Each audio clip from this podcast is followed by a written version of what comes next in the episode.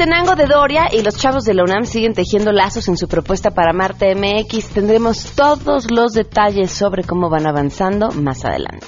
Ah, mi abuelita dibujaba, mi abuelita que murió en el anonimato no fue conocida como dibujante porque dibujaba lo que ella bordaba lo que ella bordaba y no vendía, no se dedicó a vender nada más. Entonces yo veía, yo tenía aproximadamente 5, entre 5 y 10 años, fui viendo, me gustaba y después de que me casé con mi esposa eh, comenzamos a dibujar. Y qué manera de dibujar tienen en esa familia, ya lo platicaremos después. Además, es día de ciencia con Enrique Ansures, nos llevará hasta Marte. Tenemos buenas noticias, información y muchas cosas más. Arrancamos a todo terreno. MBS Radio presenta a Pamela Cerdeira en A Todo Terreno, donde la noticia eres tú. Mm-hmm.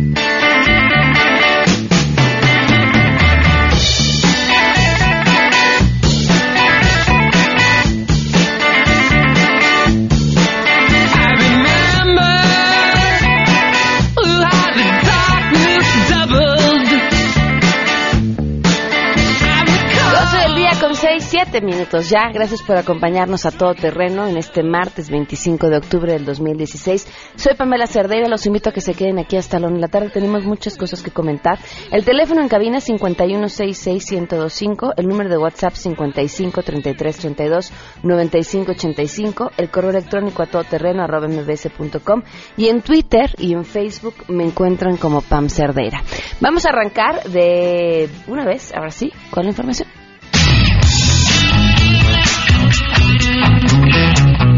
En una protesta frente a la Procuraduría General de la República, los papás de los 43 desaparecidos de Ayotzinapa demandan a las autoridades federales que siga indagando y que se amplíe la declaración de Felipe Flores, ex jefe de la policía de Iguala Guerrero, quien ya rindió una primera declaración en el altiplano en las últimas horas deslindándose de la desaparición de los normalistas rurales. Él dijo que no sabe nada del paradero de los estudiantes, que eh, desconoce, no tiene nada que ver con la delincuencia organizada y que el día de los hechos él se mantuvo en la oficina desde las nueve y media hasta las doce, hasta las doce de la noche y que posteriormente él participó también de las labores de búsqueda. No, en modo alguno, es una coartada que tiene Felipe Flores ya bastante construida, tiene dos meses, durante dos meses estuvo todo el tiempo en Iguala, nadie le hizo nada, pues es fácil escabullirse, ¿va? Por eso para nosotros la PGR, eh, más allá de la declaración que ayer rindió, tiene que seguir buscando datos, tiene que seguir viendo la posibilidad de que esta persona pueda aportar una información relevante para el paradero de los estudiantes. Les ha informado Rocío Méndez. El Consejo General del Instituto Nacional Electoral aprobó los lineamientos para el desarrollo del sistema del voto electrónico por Internet para mexicanos que viven en el extranjero, la cual podría utilizarse en las próximas elecciones. El consejero presidente Lorenzo Córdoba señaló que el proyecto busca que dos empresas de reconocido prestigio internacional desarrollen el sistema y tengan una certificación en seis meses. Por su parte, el consejero Arturo Sánchez detalló que el sistema debe garantizar imparcialidad y posibilidad de ser auditado. El costo sería aproximado de 80 millones de pesos. Los consejeros señalaron que el INE tiene un mandato legal para desarrollar un sistema para el voto electrónico desde el extranjero, pero advirtieron de los riesgos de los ataques cibernéticos. Señalar que en 2006 se puso en práctica el voto postal, en donde se requirió una inversión de 270 millones de pesos, pero solo recibieron 32 mil sufragios. Para 2012 la participación aumentó a 40 mil. Reportó Ernestina Álvarez. A pesar de las acciones emprendidas por las autoridades, delitos de alto impacto como el homicidio y el secuestro siguen a la alza. En conferencia de prensa, el director de la organización Semáforo Delictivo, Santiago Roel, informó que en lo que va del presente año se han registrado 8.815 ejecuciones por parte del crimen organizado, lo que representa un incremento del 47% con respecto al 2015. Del total de ejecuciones, 1.170 se registraron durante el mes de septiembre y destacó que los estados que registran el mayor número de homicidios por parte del crimen organizado son Guerrero, Michoacán, Sinaloa, Veracruz y Chihuahua. A nivel nacional, en este trimestre, en este al trimestre del tercer trimestre del año, 58% de los homicidios son ejecuciones de crimen organizado.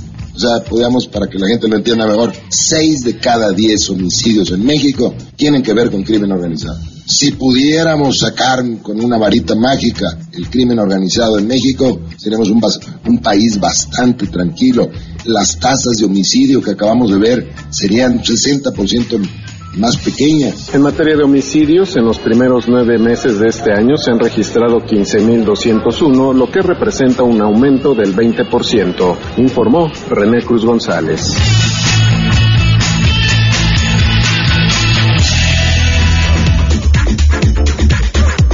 del día con 11 minutos continuamos a todo terreno y sí, tenemos buenas noticias.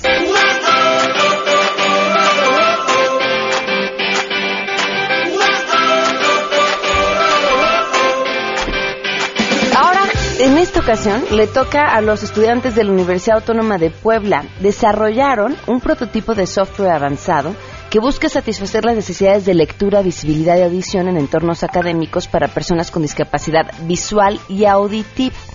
Esta herramienta que han hecho es para ser utilizada en los exámenes de admisión de instituciones de educación superior como una nueva forma de enseñanza y aprendizaje y gestión de habilidades cognitivas y físicas.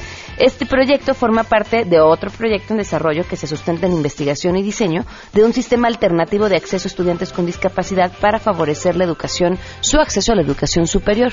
Eh, permite llevar a cabo tres acciones como contestar un examen de opción múltiple mediante señas, estas realizadas por los usuarios con sus manos y que son identificadas por un Kinect.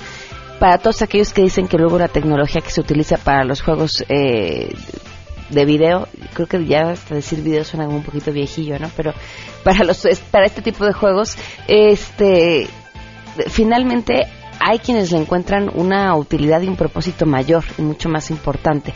Y, a través de esto se traducen los movimientos y se adapta el contenido de un examen. Además, eh, lo hace en formato de audio o visual para ser presentado según el perfil del usuario y el registro del aspirante que va a llevar a cabo el examen.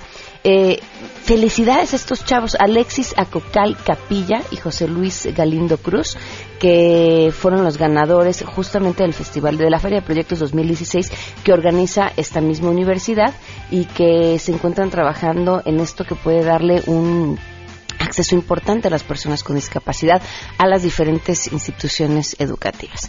Por cierto, gracias a todos los que están en contacto con nosotros. Saludos a Javier García, muchísimas gracias por escribirnos te quedaste esperando tus saludos, Javier. Perdón, te lo, ahora sí, saludos, Javier García. Eh, muchísimas gracias a quienes nos mandan casos muy específicos que quieren que revisemos, lo haremos. Enrique, muchísimas gracias. A Alex García también. A Bernardino Arroyo dice, te mando un video para que veas cómo arrastran los carros, las grúas, te molan toda la suspensión. Híjole, pues qué decirte, ¿no? Eh, tantas cosas que hablar en, en, ese tema. Alan, Alan Rodríguez también muchísimas gracias por estar en contacto con nosotros. Vamos a una pausa y continuamos a todo terreno. Más adelante A Todo Terreno. Es martes de Amarte MX y hoy vienen los chavos de la UNAM con los artesanos de Tenango de Doria. Ah, mi abuelita dibujaba, mi abuelita que murió en el anonimato no fue conocida como dibujante porque dibujaba lo que ella bordaba lo que ella bordaba, no vendía, no se dedicó a vender nada más. Entonces yo veía, yo tenía aproximadamente 5, entre 5 y 10 años, viviendo, me gustaba y después de que me casé con mi esposa eh, comenzamos a dibujar. Queremos conocer tus historias. Comunícate al 5166-1025. Pamela Cerdeira. A todo terreno. Donde la noticia eres tú. Volvemos. Amor, creatividad, compromiso, visión. Esto es Amarte MX. El primer reality social que conjunta la energía de estudiantes de tres de las mejores universidades de México con la sabiduría de los pueblos indígenas. Amarte MX es a todo terreno. Comenzamos.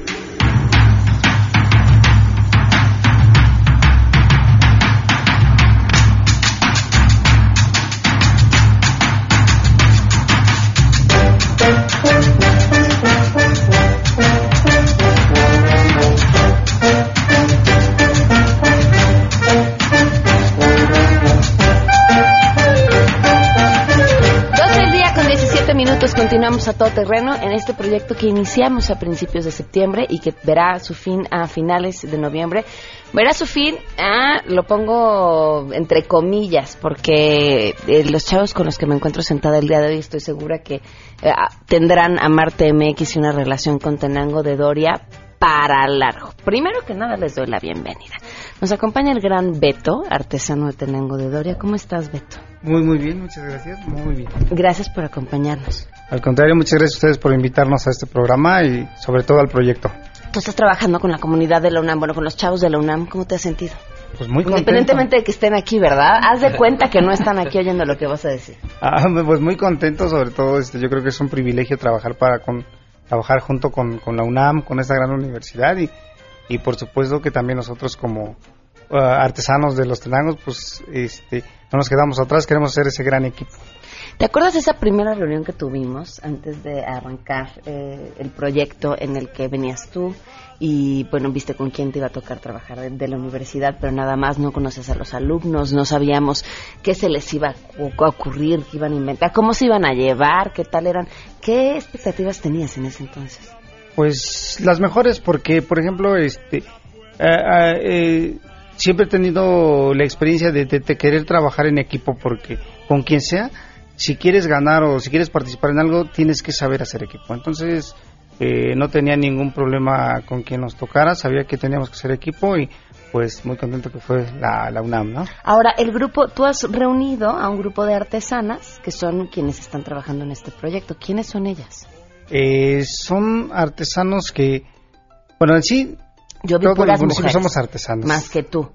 Así es. Porque ya me habías dicho que los hombres se esconden para bordar. Así es, eh, por cuestiones de cultura se esconden para bordar. Este, tuvimos que contar un equipo de las diferentes regiones, sobre todo eh, en las regiones que iniciamos el bordado, que es San Pablo Grande, donde pertenezco yo la comunidad, y San Nicolás y el Aguacate, que son las, la región del Aguacate, que son las tres regiones que que se inició el bordado, ahora pues ya está bordando todo el municipio, ¿no? Uh -huh. Así es, así es como está conformado el equipo. ¿Y cuántas personas son parte de este equipo? ¿Cuántos artesanos están trabajando en este equipo? Somos ocho.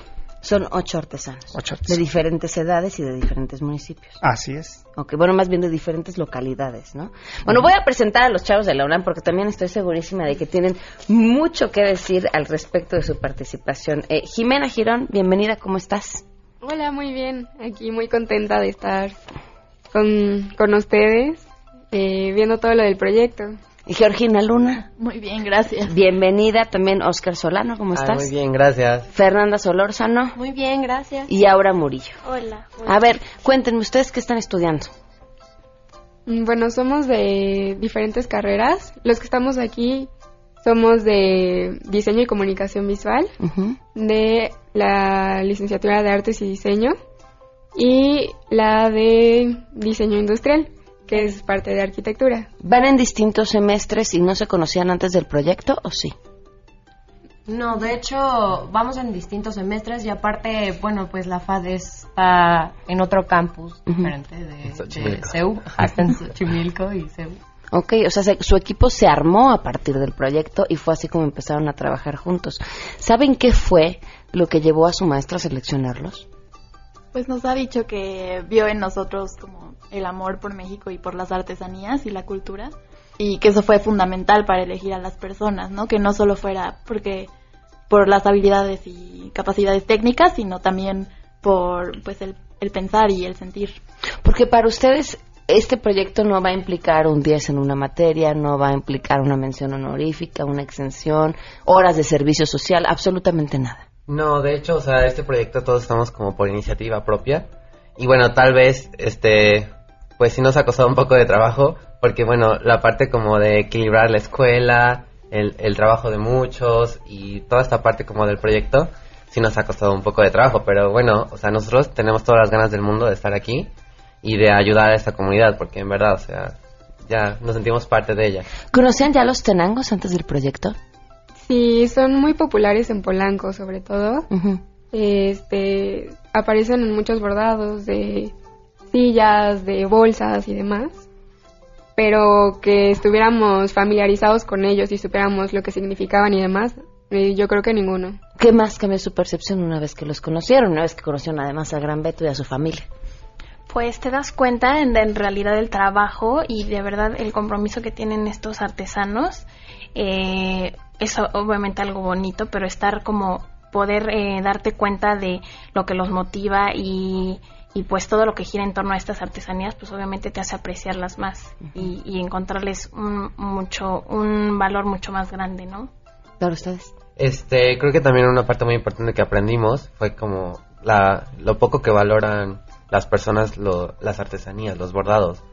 O sea, cuando llegamos, pues nosotros sí les dábamos un valor que merecían, pero pues el llegar con ellos y que nos contaran historias de que la gente no los valora, que les da igual, que les regatean, o sea, esa parte creo que a todos sí fue como un gran shock. Y sí fue así como de, pues, ¿por qué? Digo, vamos a cambiar eso. A ver, Beto, cuéntanos eso, ¿cómo lo vives tú? Um, pues sí, sí, sí, se siente un poquito a veces este, triste cuando lo comentaban, de cuando no, no valoran lo, lo que haces, ¿no? Es, es un gran trabajo, es, es este, muy laborioso el bordado y, y sí da tristeza cuando llegan y te quieren dar lo que lo que quieren no eh, sin saber este que a veces lo que ganas no te alcanza ni para comer ¿no? eh, o para mal comer y desafortunadamente pues la los los revendedores o el coyotaje por decirlo de alguna manera este estrenan estrenan cada año carro nuevo vendiendo nuestras artesanías y, y ya por ejemplo los jóvenes que ya fueron más hacia allá pues ya ven las condiciones en que en que vive, vivimos los artesanos, los que realmente lo hacemos. ¿no? ¿Cómo funciona el tema del coyotaje? Pues llegan, llegan hasta, hasta las plazas a, a regatear, ahora ya están bajando a regatear hasta allá y este y son ellos los que están saliendo a vender porque conocen todo el, el trabajo, conocen el, conocen el, trabajo de las redes sociales que, que a través de ahí es donde están vendiendo ahorita y pues lo venden al extranjero pero eh, no se conforman ellos con decir este, que todos ganemos, como se ha dicho, sino que quieren ganar nada más ellos. O sea, bajan y te regatean y lo venden a precios elevados, ganando hasta el 200% en una prenda. Así es, así es como... Desafortunadamente mucha gente no lo sabe, ¿no? Porque si todos los artesanos lo supiéramos, yo creo que sí, sí habría la capacidad de poder organizarse y, y trabajar un precio, pero no lo saben, la mayoría no lo Eso sabe. es lo que te quería preguntar, justamente no es un tema de falta de organización y mira que lo que he podido ver son una comunidad bastante organizada. O al menos el grupo de eh, artesanas con quienes tuve la oportunidad de platicar este fin de semana, eh, se ve no solamente la organización, vi una emoción enorme en sí, estamos contentos con lo que los chavos nos están presentando, pero además nos enseñaron lo que ya estaban ellas trabajando y veo prendas mucho más modernas, como, como una gran intención de adaptar su artesanía a lo que hoy se está usando en la calle. Pues así es, este, venimos trabajando bien, tratamos de, de, diseñar cosas nuevas, desafortunadamente no tenemos el conocimiento como tiene que ser, qué es lo que estamos haciendo aquí con los jóvenes.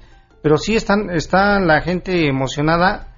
Eh, sí es difícil organizarse porque hasta ahorita, pues por ejemplo, no hay, no hay, no se ha visto dinero de por medio, porque cuando, cuando se ve el dinero, desgraciadamente es lo que parte todo. Ajá, entonces traté de buscar la, la gente más idónea para, para, para este proyecto y, y parece que sí este, va funcionando bien. A veces uno tiene que ser estricto, a veces dicen que uno es malo, pero para que esto funcione tienes que ser estricto. Uh -huh. Estricto a veces con ellos y a veces por la falta de cultura te molesta que alguien te, te, diga lo que tienes que hacer y cómo lo tienes que hacer, pero a veces alguien tiene que capitanear y llevar esa parte y, y ser duro, ¿no? Oye, este, ¿los chavos son estrictos o no son estrictos? Este, pues no estamos trabajando muy bien, son estrictos. Yo creo que para que un proyecto funcione tiene que haber disciplina. Menos nada funciona. A ver, Beto, tu historia es interesantísima de escuchar porque tú viviste un tiempo en el extranjero. Así es. Estuvimos, estuvimos en, en Estados Unidos, en Carolina del Norte, uh -huh. trabajando por allá. Este, me encanta ese estado. Eh, y pues ahí aprendimos, aprendimos muchas cosas. Y este, pues ahí eh, especialmente aprendí que, que la disciplina, mi papá me crió muy disciplinado, este, con, con la nalgada, con la varita, por decirlo de alguna manera, que, que, que hoy en día pues ya no este ya no se acostumbra es bueno por un lado pero es malo por el otro porque ya los hijos hacen lo que quieren uh -huh. ajá y este y me crió muy disciplinado y yo creo que es lo que nos ha llevado poco a poco más allá ¿no? pero sal salir de ahí y regresar a tu país es lo que te hace reencontrarte con el tema de la artesanía Así es, así es. Me, me permitió salir y, generar de alguna manera un pequeño recurso, me permitió invertir, porque acá no, nunca lo hubiera podido hacer. Me permitió poder invertir y trabajar ya más en comprar una propiedad, en moverte, en poder construir y poder este bordar, porque si vas bordando y vas vendiendo luego luego lo que borras pues nunca vas a subir porque la necesidad te hace venderlo eh, venderlo a como llegan a pagártelo. Pero afortunadamente nosotros con mi familia con mi esposa hemos logrado logramos crear eh, piezas propias y, cuando no nos daban lo que lo que pedíamos pues ahí las tuvimos las fuimos las fuimos guardando y ya fue así como como fuimos empezando a crecer y posteriormente ahorita pues más gente se, se está anexando a, este proyecto ahí en la, en la casa, en la, en la tienda donde ustedes fueron, exponen más de 10 personas. O sea, inclusive del municipio de San Bartolo hay dos personas que tienen ahí sus prendas exhibiendo y, y no esa consignación, sino esa como se venda, este, ellos reciben su dinero. Oye, ¿quién te enseñó a bordar? Eh, mi abuelita. ¿A qué edad? A, yo, yo recuerdo como 8 años. Ok, ¿y a ti te llamaba la atención o fue así? Te sientas y aprendes para que aprenda algo, Linda. Pues primero la necesidad, la necesidad de que eres pequeño, de que quieres para una paleta, de que quieres para algo y el papá no te puede dar, pues este, tuve que bordar.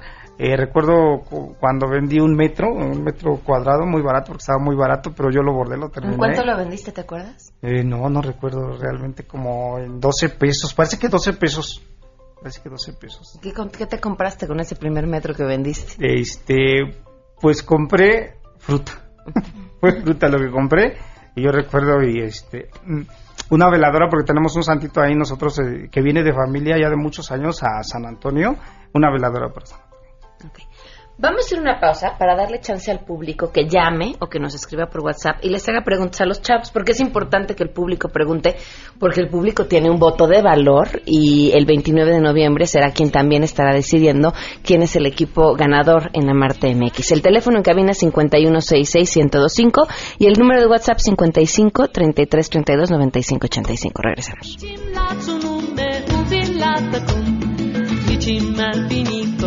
Mal naheti ko muhil ni chimun muhil rosham ni chimal chimtana ho ni chimal vinictana ho Ibero, UNAM o de Monterrey, escoge tu favorito y sé parte de Amarte MX. Regresamos después de una pausa comercial. A todo terreno donde la noticia eres tú. Estamos de regreso con Amarte MX, a todo terreno. Continuamos.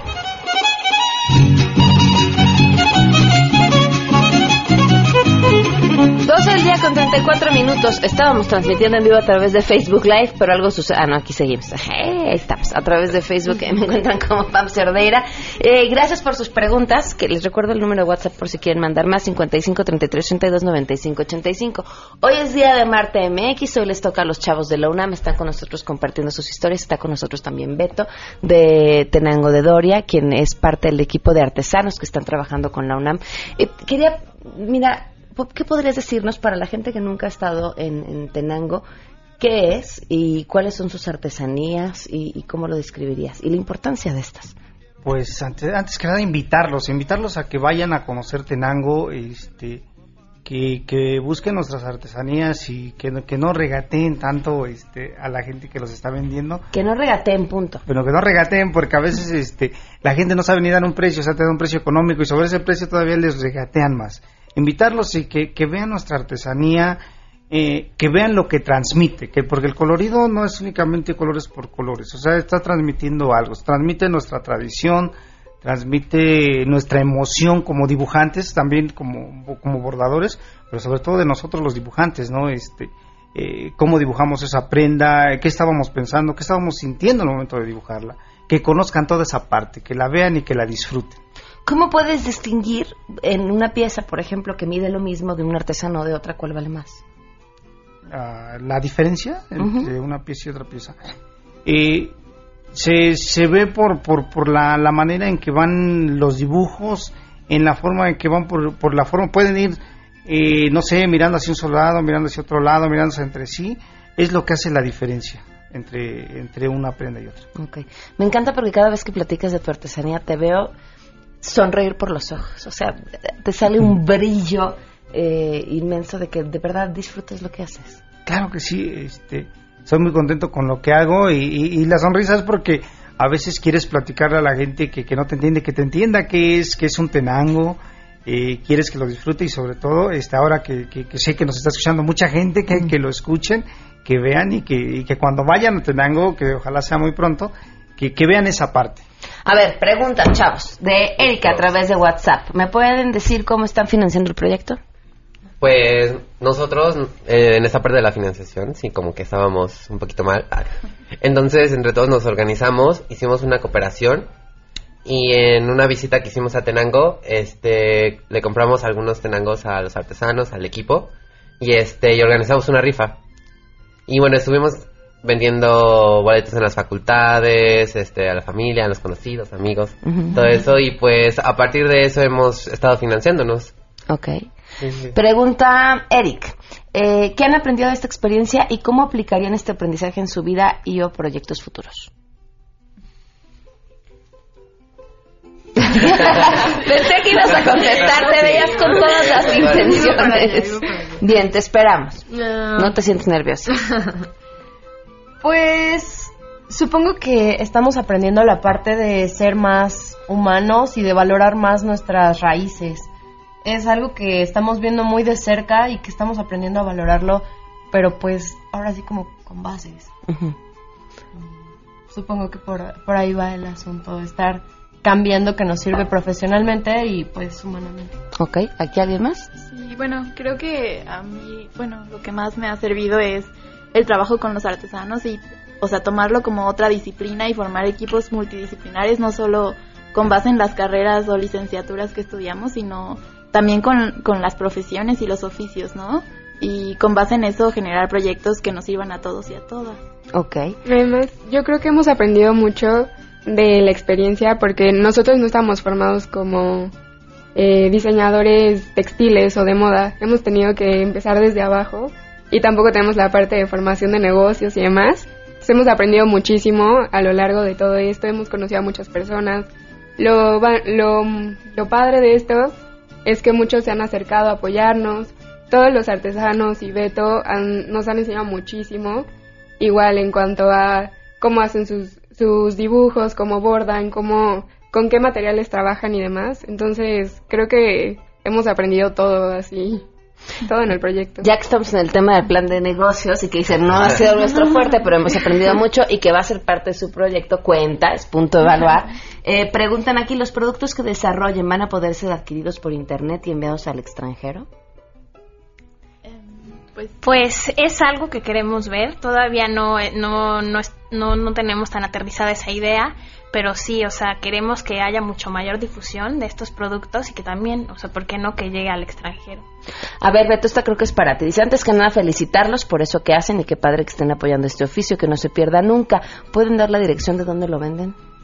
Si alguien eh, quiere adquirir la, artesanía en la que estás trabajando tú y el resto de los artesanos. Ok, es en el municipio de Tenango de Doria, en la colonia El Damo, es, es ahí donde estamos donde estamos, este, está su casa de todos. Esta es una tienda rotulada con tenangos en color rojo y obviamente también en, el, en la plaza los domingos, quien guste, todos los artesanos llegan a vender ahí, a veces de las comunidades a vender su, su producto, lo poco que bordan y pues ahí pueden ahí pueden encontrar lo, lo que deseen. Ok, pregunta para Fernanda, ¿sí? Fernanda, a ver, Fernanda, es de Angie Vargas, por cierto.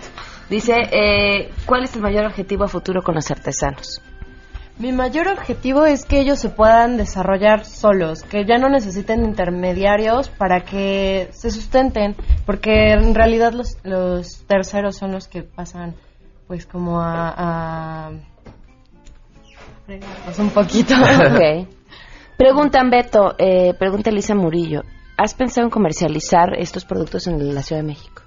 Claro, claro que sí, este es un objetivo que hemos tenido, pero que que nos ha faltado este la gente que nos ayude no tenemos el conocimiento esa es la realidad nos falta ese conocimiento para para poder hacerlo pero este proyecto eh, nos lleva para allá.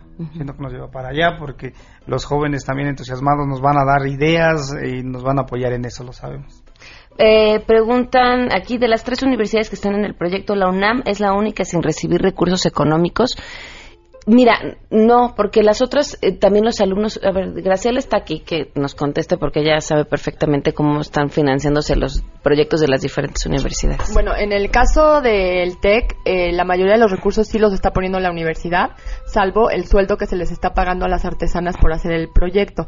En el caso de la Ibero, los estudiantes están poniendo todos los recursos, tanto el sueldo como el material para hacer el proyecto, y en el caso de la UNAM, pues los estudiantes están poniendo todos los recursos. Ok, a través de rifas. Muchas gracias. Eh, cualquier duda también le pueden preguntar a Graciela porque es la más enterada de lo que está sucediendo con las tres universidades. Eh, Sergio Mendíbil, Goya Goya, recuerden Pumas que por mi raza hablará el espíritu. Eh, preguntan, fíjense qué interesante pregunta, ¿están capacitando a los artesanos para determinar precios? ¿Y quién de ustedes está analizando los costos de producción? híjole, sí te viste como el maestro perro, perro, perro, ¿eh? Porque dijeron que esa materia no la habían estudiado todavía y les queda un mes para terminar el proyecto, pero bien. Pues, pues toda esta parte hemos estado, bueno, aparte de que estamos consultando con expertos de la Facultad de Administración y, y Contaduría, pues sí, o sea, sí es algo que nos, nos falla a nosotros, pero pues estamos consiguiendo ayuda y tal vez, o sea, y también está en el plan enseñarle y ayudarle a los artesanos, o sea, no decirles, pues nada más es esto porque sí, sino obviamente darles a ellos las herramientas para que ellos puedan determinar también eso. Además, no creo que nosotros los consideremos, o sea, nosotros pongamos los precios como tal.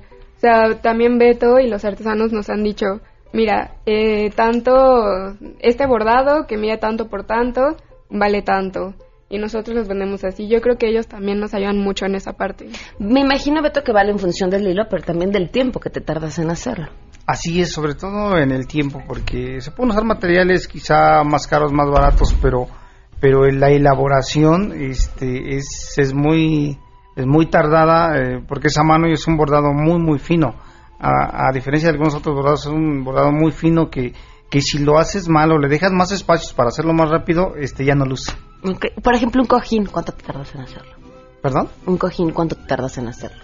O un metro, que es, la, es que la mayoría lo hacen por, por el tamaño, ¿no? En tiempo de elaboración. Un metro aproximadamente son dedicándole dedicándole el tiempo que más se le puede dedicar en el día serían de dos a tres meses. De dos a tres, meses. ¿Cuánto es la mayor cantidad de tiempo que le puedes dedicar en el día? Eh, serían cuatro horas al día, por la cuestión de... A veces la gente cree que estar todo el día es estar todo el día, no se puede, porque porque tienes que no puedes bordar parado, tienes que estar en una sola posición sentado y es, y la vista la tienes que tener en el bordado todo el tiempo, entonces te cansa la vista, eh, te daña los riñones, o sea, entonces tienes que dejar espacios entre sí. Entonces, todo este espacio que aunque le dejas es el tiempo que se puede decir que le estás dedicando al bordado, porque dejaste haciendo otra cosa, pero es porque ya no pudiste bordar más por la cuestión de, que se, te duele la vista o eso. Nos pregunta Norma, dice, soy de Hidalgo y me gustaría ayudarlos a distribuir sus productos en esta región. ¿Cómo los puedo apoyar? Soy del municipio de Tepeapulco.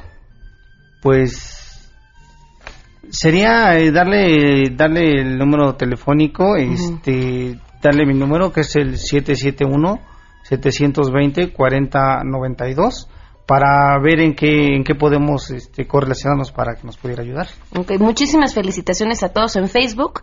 Tenemos también ya el video de lo que pasó, una parte de este fin de semana en el que tuvimos la oportunidad de estar ahí. ¿Quieren darnos un avance de lo que están haciendo? Yo creo que sí ya nos pueden decir, miren, las tres universidades que no quieren soltar prenda, que no les van a copiar, que no vean. La verdad es que ya todas tienen muy definidos sus proyectos. Si alguien cambia algo, ahorita lo sabríamos, porque yo ya sé que van a hacer todos. Eh, ¿Quieren compartir con el público qué es lo que están haciendo? Pues lo más importante que, que, o sea, que hemos contemplado es que, bueno, o sea, también nosotros en esta parte no somos como expertos en la parte de confección, textil, patronaje. Entonces estamos entendiendo que, bueno, los artesanos tampoco tienen esas habilidades como nosotros.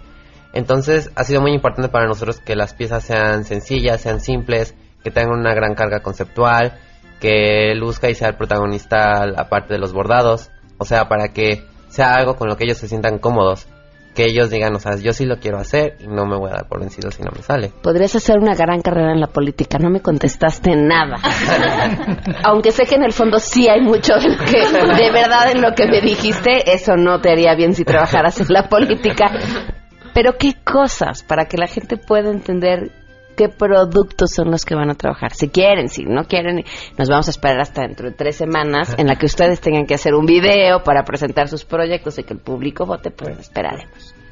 Pues estamos desarrollando dos prendas, eh, una pieza de joyería y una de mobiliario, ¿no? Sí, estamos haciendo mobiliario, una silla que va a involucrar madera, también ahí nos estamos eh, pues relacionando con un artesano que también sabe trabajar la madera, entonces, y también una bolsa. Estamos haciendo una Sí, bolsa. es una bolsa. ¿no? Y además van a ser todos los productos, ¿verdad? Porque el requisito para este proyecto no era que todos se llevaran a cabo, sino que nada más hicieran uno en muestra para los eh, ocho Sí. miembros del jurado y que ellos pudieran definir, pero ustedes van a hacer todos. Sí, claro. O sea que podemos anotarnos en la lista de compras de una vez. Claro, por favor. Por Sí. favor. Ok. Eh, ¿Alguna otra forma en la que la gente que nos está escuchando pueda estar en contacto con lo que ustedes están haciendo? Pues estamos en Facebook como Tenango Sunam, con el hashtag AmarteMX y Unámonos Tenango. Y bueno, ahí es donde hemos tratado de como subir información, este, subir fotos de nuestros avances, de nuestras reuniones, de nuestros viajes. Ah, bueno, y también estamos en Instagram como Tenango Sunam. Ok. Eh, mira, nos pregunta eh, en, en Twitter que se ve que se acaban de conectar. Buen día, ¿podrías dar otra vez dónde podemos encontrarlos? No puedo escuchar bien qué es Tenango y dónde es el Tianguis. Pues Tenango es Tenango de Doria, porque a veces nos confunden con Tenango de las Flores, no es Tenango de Doria Hidalgo. Este, y nos pueden encontrar en la colonia El Damo, ahí lo donde estamos exponiendo nosotros, pero también en el centro pues hay más tiendas y los domingos en el centro, la plaza es en el centro por donde está la presidencia municipal. Ok, Gregory quiere llevar los productos a Canadá. Ahí lo buscan en Twitter, ya está con toda la disposición y dice escuchando el programa y no sé cómo describir lo cercano que me hacen sentir. Orgulloso Puma, pues muy bien Gregory, muchas gracias por escribirnos. Gracias. Gracias a ustedes, muchísima suerte. Gracias Beto por habernos acompañado también. Al contrario, muchas gracias a ustedes por invitarnos. Y pueden ver más también en la página de Marte MX, que es amartemx.com, o en Facebook también estamos compartiendo los videos, las creaciones y todo lo que está sucediendo con este gran proyecto que se llama Marte MX. Gracias. Gracias. Gracias. Ay, qué bonito es volar, ay mamá.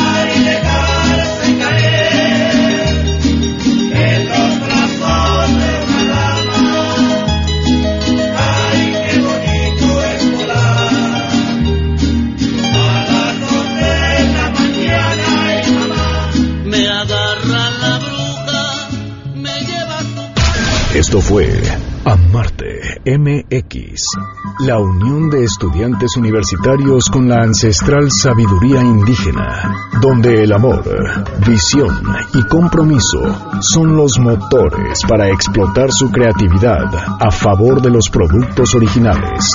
Esto es Amarte MX. Pamela Cerdeira está de regreso en A Todo Terreno. Únete a nuestra comunidad en facebook.com, diagonal Pam Cerdeira. Continuamos. entre el valle y el monte que hay mi ombligo. 12 del día con 51 minutos, continuamos a todo terreno y estamos escuchando justamente a Sole Jiménez, quien por tercera ocasión se va a estar presentando en el Plaza Condesa y le agradezco mucho que nos acompañe vía telefónica. Sole, ¿cómo estás? Hola, pues me encantará hablar contigo. ¿Qué tal? Muchísimas gracias. ¿Ya estás listísima para esta presentación? Bueno, bueno, hoy, ahora dentro de un ratito tengo to- todavía un ensayo, o sea que casi, casi estamos a punto ya de, de caramelo, como decimos en España.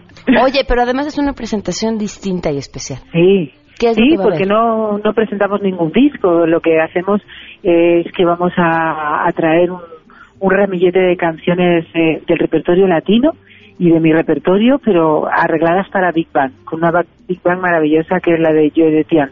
Ok, ¿y cuáles han sido los retos a la hora de armarlo de esta forma?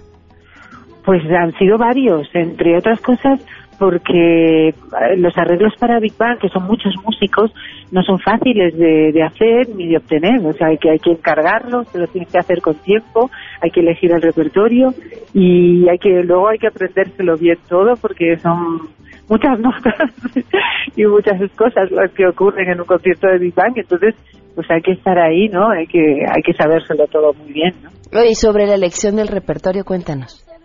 Pues fíjate que la, la, el sonido Big Bang, que es un sonido absolutamente norteamericano, ¿no? Porque nace ahí y está siempre muy muy cercano a, a los estándares de jazz, pero yo creo que, que hay que reivindicar la música latina y también eh, suena muy bonita los arreglos con Big Bang. Entonces, Ok. Sole, ¿todavía hay oportunidad para que la gente pueda adquirir sus boletos para verte? sí, yo creo que sí. Mañana estaremos allí el 26 eh, en el Plaza Condesa y yo creo que, que algunos boletos deben de quedar. Ok, pues te deseamos muchísimo éxito eh, esta noche y, y bueno, y con la esperanza de poderte tener aquí en cabina próximamente. Pues, ma- pues muchísimas gracias y gracias a todos los que mañana decidan venir al Plaza Condesa a oír este concierto único. Perfecto, muchísimas gracias, Sole, hasta luego. Nada, gracias por todo, adiós. Adiós, 12 con 53 minutos y tenemos, por supuesto, a Enrique Ansures en la línea para hablar de ciencia. Hola, Enrique. ¿cómo Buenas estás? tardes y a todos los radioescuchas. Ya escondí mi refresco de la webcam, digo por si andabas conectado. ¿Perdón? No, nada. Enrique, cuéntanos, nos vas a hablar acerca de Marte. Pues sí, fíjate que tengo noticias sobre lo que pasó en Marte la semana pasada. La Agencia Espacial Europea eh, dio el anuncio de que la sonda Schiaparelli, que, este, pertenece a un, proyecto que se llama ExoMar, pues chocó. Resulta que no le abrieron los paracaídas y los retrocohetes y chocó sobre, sobre la superficie marciana. Entonces, imagínate, eh, el proyecto era muy importante debido a que este proyecto iba a buscar trazas de vida este, de bacterias, unas bacterias particularmente especiales que liberan metano. Y pues bueno, se, se, se estrelló y, anduvieron ahí en las redes sociales pues viendo qué, qué había pasado allá en Marte. ¿Cómo ves? Oye, y eh, prácticamente pues echa todo a perder. Sí, porque es un proyecto de 1.300 millones de euros.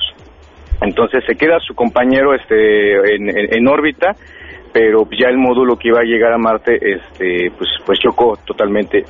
Digo, cabe destacarle, podemos decir a los radioescuchas que estas, estas misiones son muy complicadas, se pueden, se pueden dar este, le- eh, la idea que es como si trataran de disparar a- con un rifle desde aquí de México y tratarle de disparar hasta el otro lado del mundo a un chino, pero el chino en movimiento, imagínate, entonces lo complicado de las misiones. Entonces, todo este tipo de tecnología que se va desarrollando con esa presión, pues las tenemos en nuestra vida cotidiana y aunque haya ese tipo de, mm, de problemas, pues genera mucha tecnología que tenemos en nuestras vidas cotidianas. ¿Cómo ves? Oye, impresionante. Ahora, ¿qué tan común es que sucedan este tipo de accidentes? Pues fíjate que eh, ha habido ha habido este muchos este fallos exactamente que en, en este tipo de misiones de cuarenta y tantas misiones que estuvo Marte, pues algunas han, han este han fracasado por el grado de complejidad de poner un instrumento tan delicado a, a, este a varios mill- miles de millones de eh, a varios mi- eh, millones de kilómetros de la Tierra, perdón. Claro. Entonces, este pues sí, entonces esa es la, la, la, la noticia que te traigo, Pamela. Muy bien, pues muchísimas gracias, Enrique. Te veremos ya por aquí la próxima semana. Ahí nos estamos viendo. Saludos desde aquí, desde la península Tu de Twitter. Quintana Roo. Bueno. Hola, hola. Ay, adiós, Enrique. Muchísimas gracias. Bueno, pues les vamos a compartir también su información a través de Twitter para que estén en contacto con él. 12 del día con 56 minutos. Muchísimas gracias por sus comentarios. Víctor Hugo Torres, felicidades por la gran iniciativa de la artesanía mexicana. Admiro al señor que borda. No, hombre, si conocieras a su familia, lo admirarías todavía más. Es un eh, padre de familia, tiene cuatro hijos. Eh, los, bueno, dos son muy chicos, pero eh, las niñas tienen un talento para dibujar impresionante que ya les estaremos eh, compartiendo. Eh, ¿Dónde los podemos encontrar? Miren, buscan Tenango, eh, busquen Tenango si van a poder estar cerca de toda esta artesanía y estas maravillas que hacen. Creo que conocer es el primer paso que necesitamos todos para respetar. Muchísimas gracias a Erika también por sus comentarios. Dice que otras facultades los apoyen en lo que ellos no tengan un conocimiento. Así está siendo. Finalmente la mayoría de los equipos son equipos multidisciplinarios. Gracias a ustedes por habernos acompañado. Mañana en punto de las 12 del día, todo terreno, se quedan en compañía de Alejandro Cacho.